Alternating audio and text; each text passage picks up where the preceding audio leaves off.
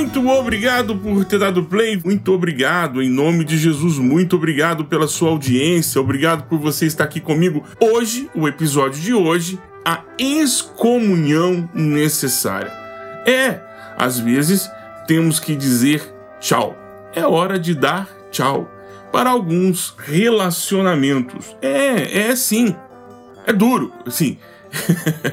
eu, eu poderia trabalhar no mundo ideal aqui, né? Eu poderia estar disputando, discutindo aqui com você todas as manhãs, aqui nessa live que acontece todos os dias de segunda às sextas-feiras, às 7 horas da manhã, sábado e domingo às 9, aqui na Leitura Compartilhada, que é o nosso desafio de ler todo o Novo Testamento nessa segunda temporada. O Leitura Compartilhada ele tem a finalidade, se você está chegando agora aqui, você não conhece o que está acontecendo, o Leitura Compartilhada é uma leitura bíblica em sequência do Novo Testamento. Essa temporada a gente está lendo todo o Novo Testamento. Estamos terminando hoje o livro de Tito.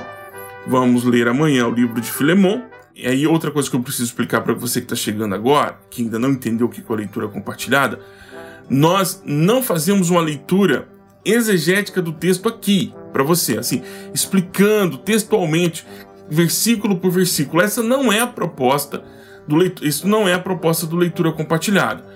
Existem outros canais que fazem isso e fazem muito bem feito, você pode procurar. Se você, você é estudante das escrituras e você quer assim, ah, não, eu queria mesmo uma coisa assim, é uma leitura exegética do texto, uma, uma análise profunda de versículo por versículo. Tá, tudo bem. Se você quer, tem outros canais aqui que você pode fazer isso. O, a nossa proposta é ler o texto bíblico extrair do texto bíblico um, uma aplicação para os nossos dias. É, bom, tem pesquisa, eu pesquiso, eu, eu leio antes, eu pesquiso, eu faço análise exegética do texto e trago para nós é, uma aplicação prática para dentro daquilo que nós queremos apresentar. Então eu posso é, apresentar a, a ideia do texto numa perspectiva. Então, qual é a perspectiva que nós estamos dando para as cartas é, das cartas pastorais de Paulo, né? Para 1 e 2 Timóteo, para Tito e para Filemão. O que, que nós estamos seguindo? Né? As cartas que estão dando para os discípulos de Paulo e o amigo de Paulo, que é Filemão. O que nós estamos oferecendo aqui, é, de maneira muito clara, é uma, uma o drama, né? O, o que, que nós estamos O drama de frequentar uma igreja. E a partir desse drama de frequentar uma igreja, os temas são para a realidade da gente, não daquilo que a gente queria que fosse. Aqui nós estamos falando daquilo que acontece todos os dias e como que a gente lida com aquilo que acontece todos os dias. Né? E uma das coisas que acontecem conosco todos os dias é gente que não vale nada frequentando igreja. E às vezes esse gente que não vale nada sou eu e é você.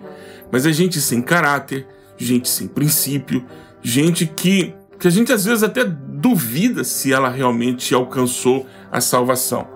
Mas que nós não temos autorização para pô-la ou tirá-la do inferno. Porque se a gente tivesse, a gente colocaria muita gente no inferno e algumas pessoas no céu. Mas a gente não tem. Quem faz isso é o Cristo, ainda é Jesus e sempre será pelo seu sacrifício. Mas existem pessoas sim, pessoas más, que que lideram a igreja, pessoas ruins que coordenam pequenos grupos, pessoas mal resolvidas que pastoreiam. Isso é uma realidade no Brasil, isso é uma realidade na Espanha, isso é uma realidade em outros países aqui da Europa, é realidade, realidade nos Estados Unidos, em tantos lugares. Gente que tem muito problema e problema de caráter, né? Se o caráter não é não é bom, ele não permitiu que o Espírito Santo é, o, o, o, transformasse, ele resistiu e muitos é, são mal discipulados, na verdade, não foram confrontados em seus pecados, não abandonaram os seus pecados e permanecem ainda praticando essas maldades. Então, essa introdução enorme que eu fiz hoje foi para dizer para você que está chegando aqui, que está assistindo pela primeira vez o Leitura Compartilhada, que você se sinta em casa. Aqui nós tratamos de problemas reais e damos uma orientação bíblica para estes problemas reais. E hoje nós vamos tratar de um problema real, que é a excomunhão de pessoas. Tirar pessoas da nossa comunhão, que é necessário para salvar a vida de todos.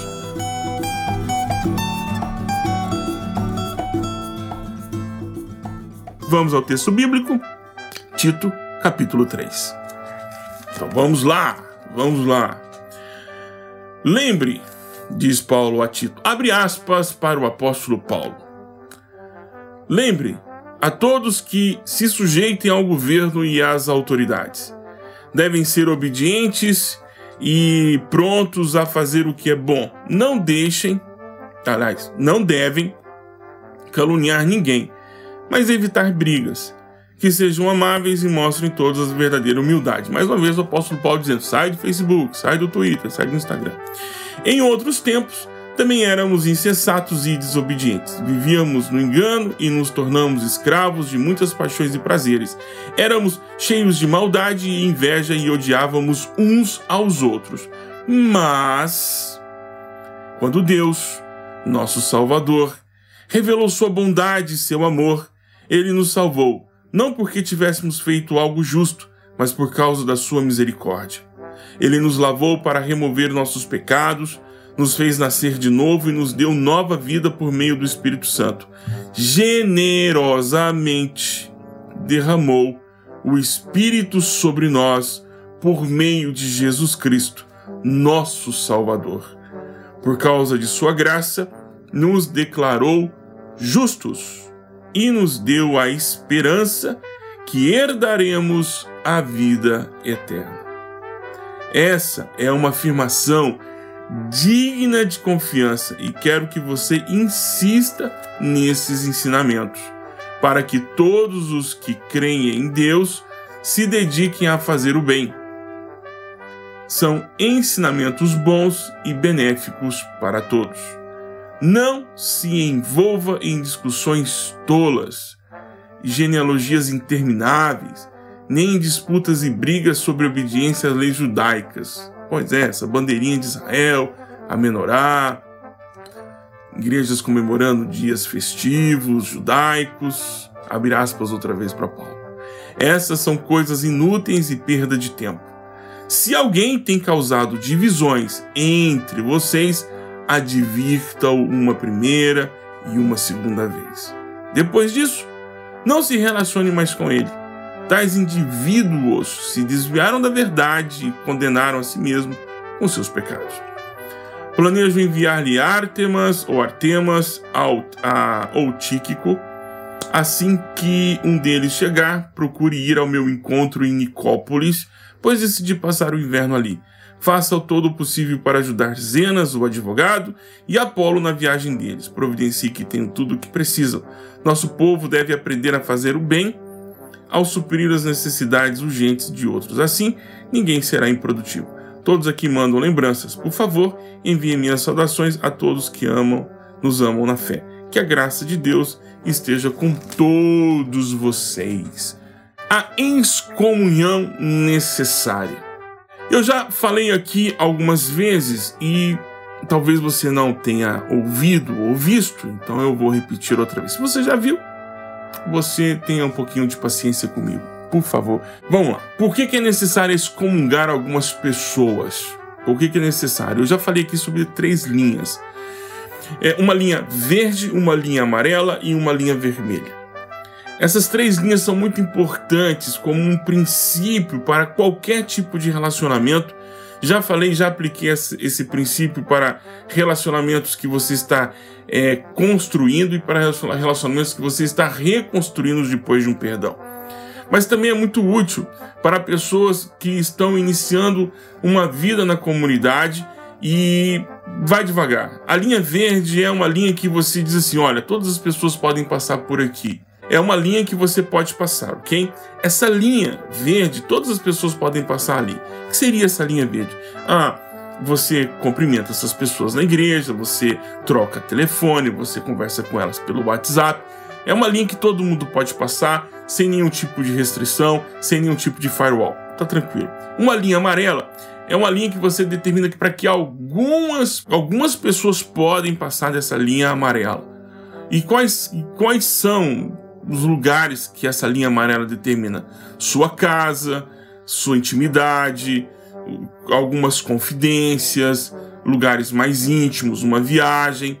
E linha vermelha é o lugar que pouquíssimas pessoas podem ultrapassar essa linha, que é aquele momento da confissão, onde você abre seu coração. Então você determina lugares, linhas que essas pessoas podem passar. É muito útil você determinar limites para isso. E existem pessoas que ultrapassaram o limite da convivência pacífica e elas necessitam ser excomungadas da sua vida.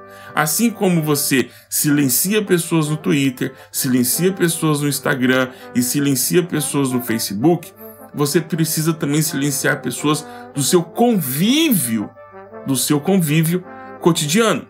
Há pessoas que você precisa simplesmente silenciar, pôr em pausa aquela relação. E põe em pausa aquela relação. Mas há pessoas que você precisa extrapolar um pouquinho a pausa e simplesmente excluir da relação. Ah, Burjac, o que você está dizendo aí é totalmente contrário ao Evangelho, porque o Evangelho diz que nós devemos amar o nosso irmão. Irmão, amar, como diz o Guilherme Arantes, também é saber dizer bye bye, so long, very well. Amar também é saber dizer adeus. É dizer adeus. Amar também. Porque você deve estar confundindo amor romântico, que amor romântico é o amor, o amor shakespeariano, em que as pessoas morrem por causa de um ideal. O amor bíblico não é romântico. O amor bíblico passa longe de ser um amor romântico, porque o amor bíblico, ele inclusive significa sacrifício, significa morte. Eu não sei se você se lembra, mas o amor de João 3,16 não é um amor romântico. Bíblia passa longe de ser um amor romântico. É um amor onde houve morte. O amor por sua causa me consome.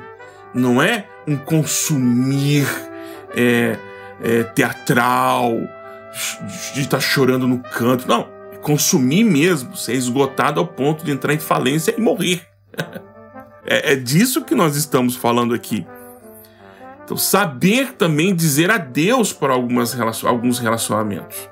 Saber também dizer adeus para preservar a pessoa e preservar você. Isso também é amor, isso também é exercício da graça. Nem sempre vamos conseguir conviver com todas as pessoas. Ah, mas eu não devo amar as pessoas? Isso é um ato de amor. Não estou dizendo que você deva planejar vingança, não estou dizendo que você deva planejar um ataque violento contra essa pessoa. Não, você só silencia essa relação ou você excomunga essa pessoa do seu círculo de comunhão para que ela de alguma forma seja salva e você de alguma forma também seja salvo nesse, nesse conflituoso relacionamento que nós temos. Isso é complicado de entender porque a gente tem em nós aquela ideia de que nós somos uma comunidade alternativa, uma comunidade de hippies, de paz e amor, de tolerância. Não, nós não somos uma comunidade de tolerância. Nós não toleramos todas as coisas. Muito pelo contrário, a Bíblia diz que nós temos que exortar os irmãos nos seus pecados. Nós não somos uma comunidade para tolerar, nós somos uma comunidade de exortação, de ânimo e de correção. Porque nós temos um princípio bíblico qual nós devemos seguir. Nós temos uma régua. E se o irmão está andando fora da régua, que é o princípio bíblico, nós temos que alertá-lo. E o alerta é um ato de amor. Então, essa ideia de que nós somos uma comunidade alternativa onde todo mundo pode ser o que quiser, fazer o que quiser, venha como está, venha como estás, tal ou aquele slogan que é até bonitinho, né? É proibida a entrada de pessoas perfeitas. Ok, muito legal. Mas a Bíblia, ela tem um padrão. E muitas vezes esse padrão vai ser como aquela sessão de quiropraxia, né, em que você vai lá ouvir os estralos para colocar a coluna no jeito. E isso dói, isso requer esforço e, requer, e requer muitas vezes atos de muita dor. excomungar pessoas, às vezes, do nosso relacionamento, salva o relacionamento.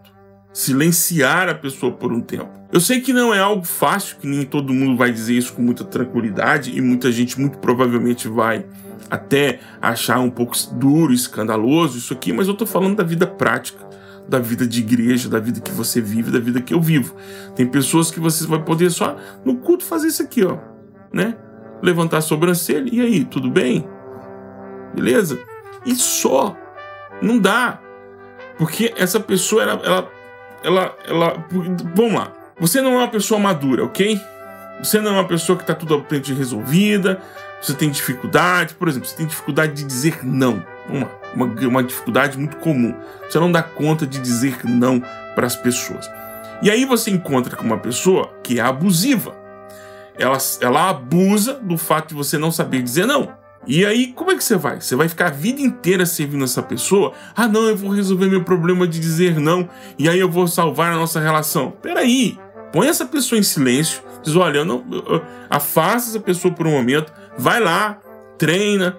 Me vem à mente agora aquelas cenas de filme, a pessoa correndo, né? Uh, uh, the Tiger, né? A música do fundo lá do, do rock lutador. Fala, fala treinamento, tal, suor, muito sofrimento, abdominais, tal. E você volta lá, aquela luta toda, e você volta pra pessoa, e a pessoa diz assim: e aí, você vai poder fazer? Aí a prova, né? E você diz: ah, eu vou fazer, eu não consigo dizer não. Quer dizer, se você não consegue dizer não pra uma pessoa, e você não consegue resolver esse seu problema de dizer não, você deve se afastar de pessoas abusivas.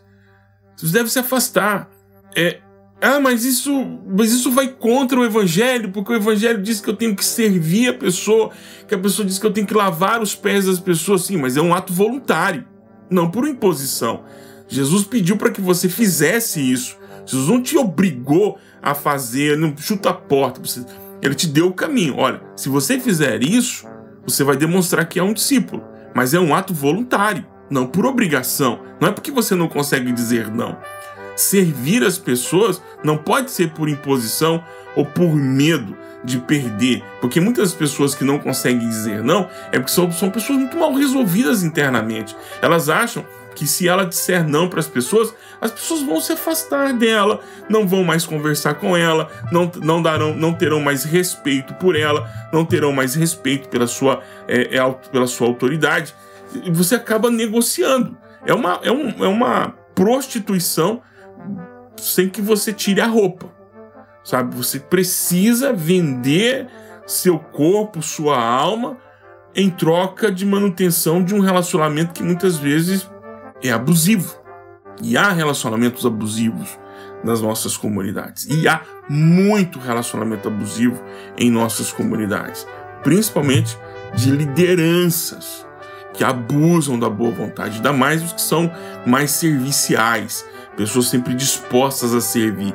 E aí elas chegam a um ponto de fadiga em que elas abandonam a fé excomungar pessoas da sua relação para você manter a sua sanidade mental e a sua saúde espiritual. É preciso colocar algumas pessoas para fora da sua vida. É difícil falar isso, mas é a grande verdade. Louvado seja o Senhor pela vida de vocês. Muito obrigado.